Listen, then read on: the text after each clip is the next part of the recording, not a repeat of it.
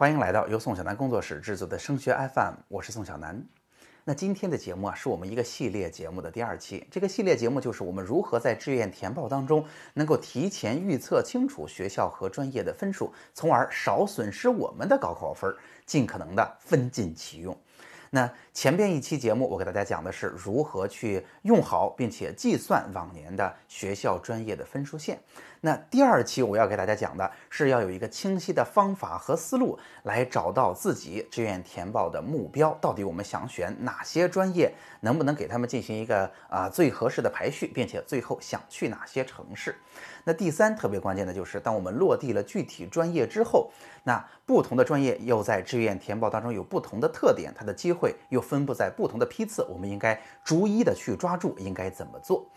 好了，在今天的节目当中，我就会给大家一个清晰的思路，咱们一起来找到孩子真正喜欢的专业以及想去的地域，这就是我所说的志愿填报的方案。那我必须得说哈，无论是在咱们的学习当中，还是在家长们已有的工作当中，你会发现，如果我的目标是非常明确以及相对比较单一的，这个目标其实实现起来并不是特别困难。在高考志愿填报当中也是如此。如果我特别明确的想清楚了我到底想要什么，甚至咱们的分数即便不是绝对高，你会发现我们在这儿仍然可以做出一个在我们分数上。非常好的选择，因为并不是每一个人都会跟你争你想要的这些机会。很可能啊，我们在高考当中跟别人差了十分、二十分、三十分，但是在未来的职业发展当中，你会发现你跟那个同学未来在同一个起跑线，甚至在同一个单位里工作。那所以提醒大家的是。从现在就是高考结束之前，那每一个同学在人生当中一直做的都是标准动作，或者都是必答题。那这些东西里边呢，大家只要啊按照相同的标准努力的去做，做到足够好，你就能够获取优势了。然而在高考结束之后，这一切都改变了。从今往后，每一个同学做的都是自选动作了。就是每个人都是有属于自己的天赋的，每个同学都是有自己擅长的东西的。这些东西啊，甚至在高考里边考不出来。你比如说设计的能力，哈啊，沟通的能力，你有特别强的意志力等等，这些东西甚至是高考考不出来的。然而，如果你选择的东西是你感兴趣的，你的天赋所在的，你就会发现，你跟别人一起竞争的时候，你真的可以事半而功倍。你不断的获取更好的收益，你就会更自信，你就会在这个领域当中做出成绩。所以啊，想清楚自己到底要选什么，了解清楚自己，并且跟专业进行一个良好的匹配是非常非常关键的。那如果要做好这件事，我觉得在我的实际咨询当中哈，我会发现有两个核心环节。第一个环节就是扎实的沟通，其实这里边嗯挺有门道的，我一会儿专门给大家解释。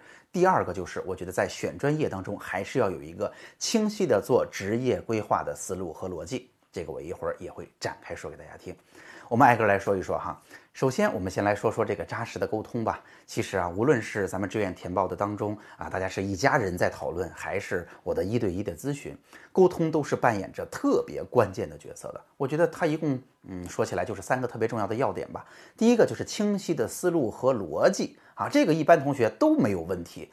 第二个是扎实的信息。其实我觉得在志愿填报当中，同学们刚从考场上下来，那无论对于专业还是啊志愿填报规则，它的信息都是不充分的。那第三就是情绪。那可以说啊，很多人都说吧，沟通当中百分之七十是情绪，百分之三十是内容。所以在一个相对比较激烈的，或者说大家心情不好的情况之下，是很难做一个好决定的。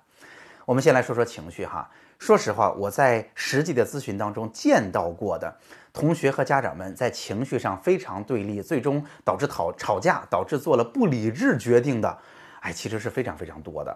我给大家举几个例子哈，其中有一个同学，我甚至见过，就是他在高考当中一出分儿，发现自己的成绩显得不如原来预测的那么好，导致呢孩子有一点自暴自弃。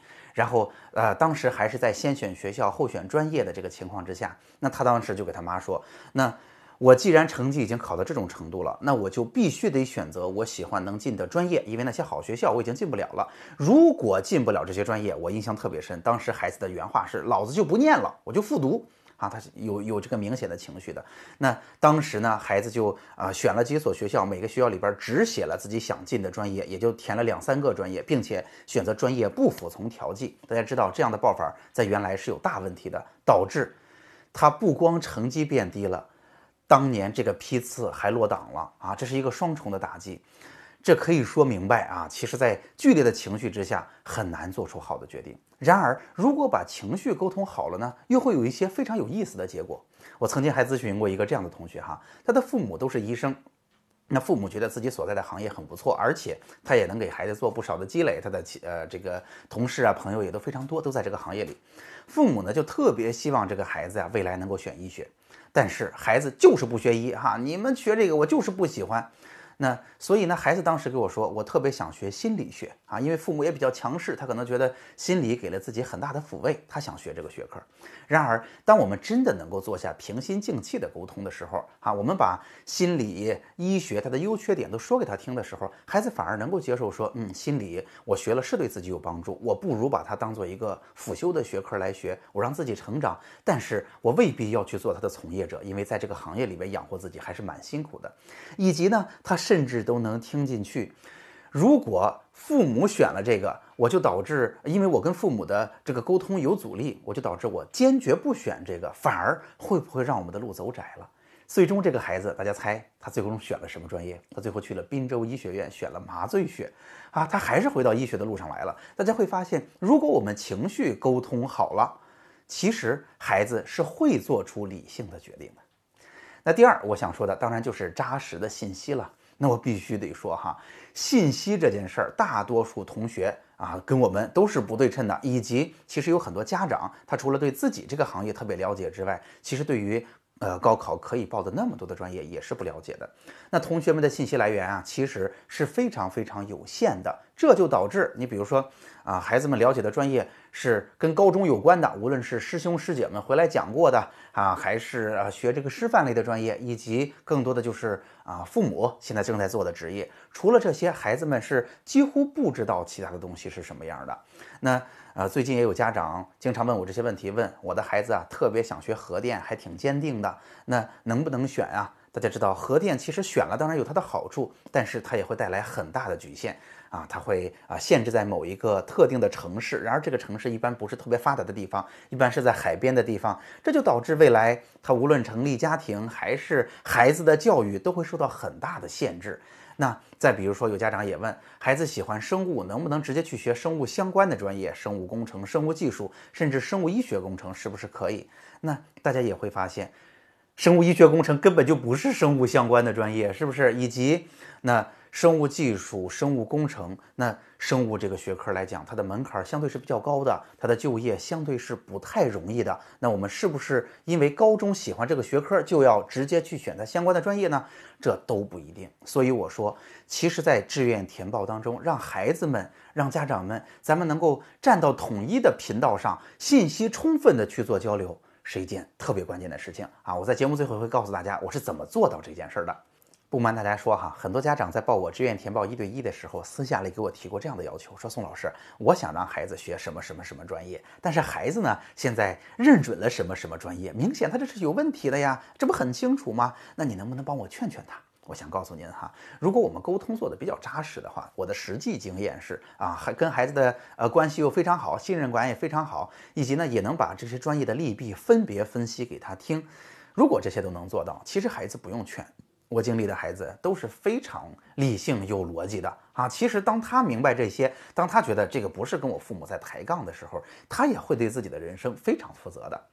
那第二个特别关键的，我想说的就是，还是要有清晰的做职业规划的思路。就是如果。啊，孩子们啊有了自己明确的选项啊，那这是好事儿。但是哈，毕竟大学里边要涉及的专业有那么老多，我建议还是要用清晰的、单纯职业规划的方式，帮着孩子在如此之多的专业里边认真的做一做筛选，而不是单纯的他喜欢啥就去报啥，因为可能有更好的选择被忽略掉了，对不对？所以。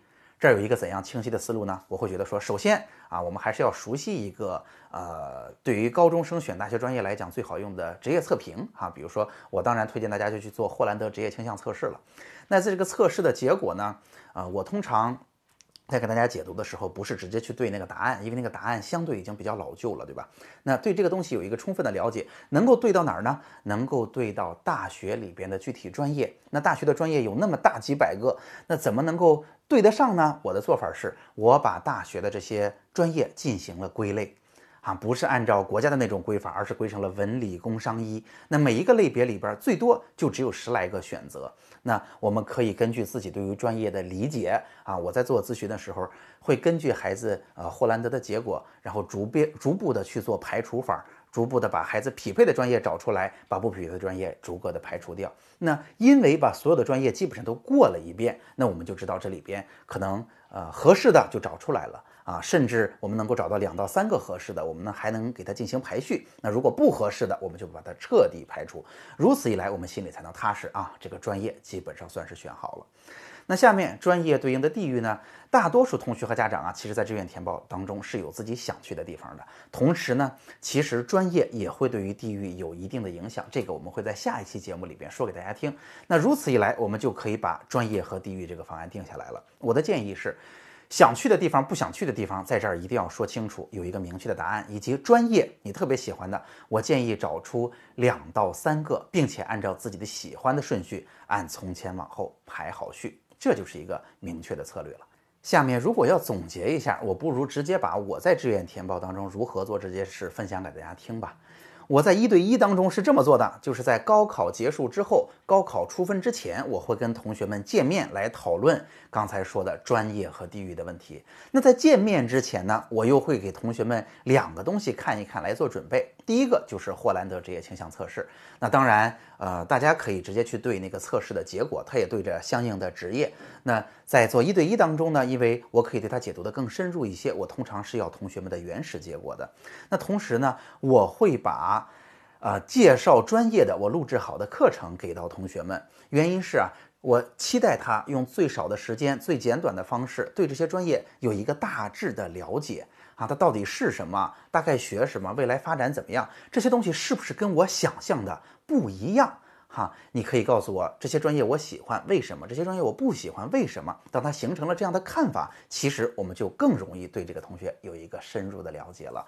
所以，当他有了霍兰德测试，当他跟我们沟通信息相对比较充分，站在一个频道上沟通的时候，其实志愿填报一般就会有比较好的结果。那这也是为什么我通常在高考出分之前就能跟同学们踏踏实实的把选什么专业、去什么地域彻底定下来，因为呀。嗯，其实也有这种现实的状况，就是高考一出分，大家的心情会被这个分数啊剧烈的影响。然而出分前和出分后，你并不是另外一个人，所以在出分前是我们定下这个方案的最佳时机。好，那今天的节目就到这儿。如果今天的节目让你觉得挺有用，欢迎你把今天的内容转发给其他的同学和家长，或者其他的微信群，让大家都能受益。那节目最后呢，仍然是我的个人微信二维码。如果你也有属于自己的问题想要提给我，如果你也想找一对一的志愿填报服务，欢迎你啊，在微信上私下联系我。我们下期再见。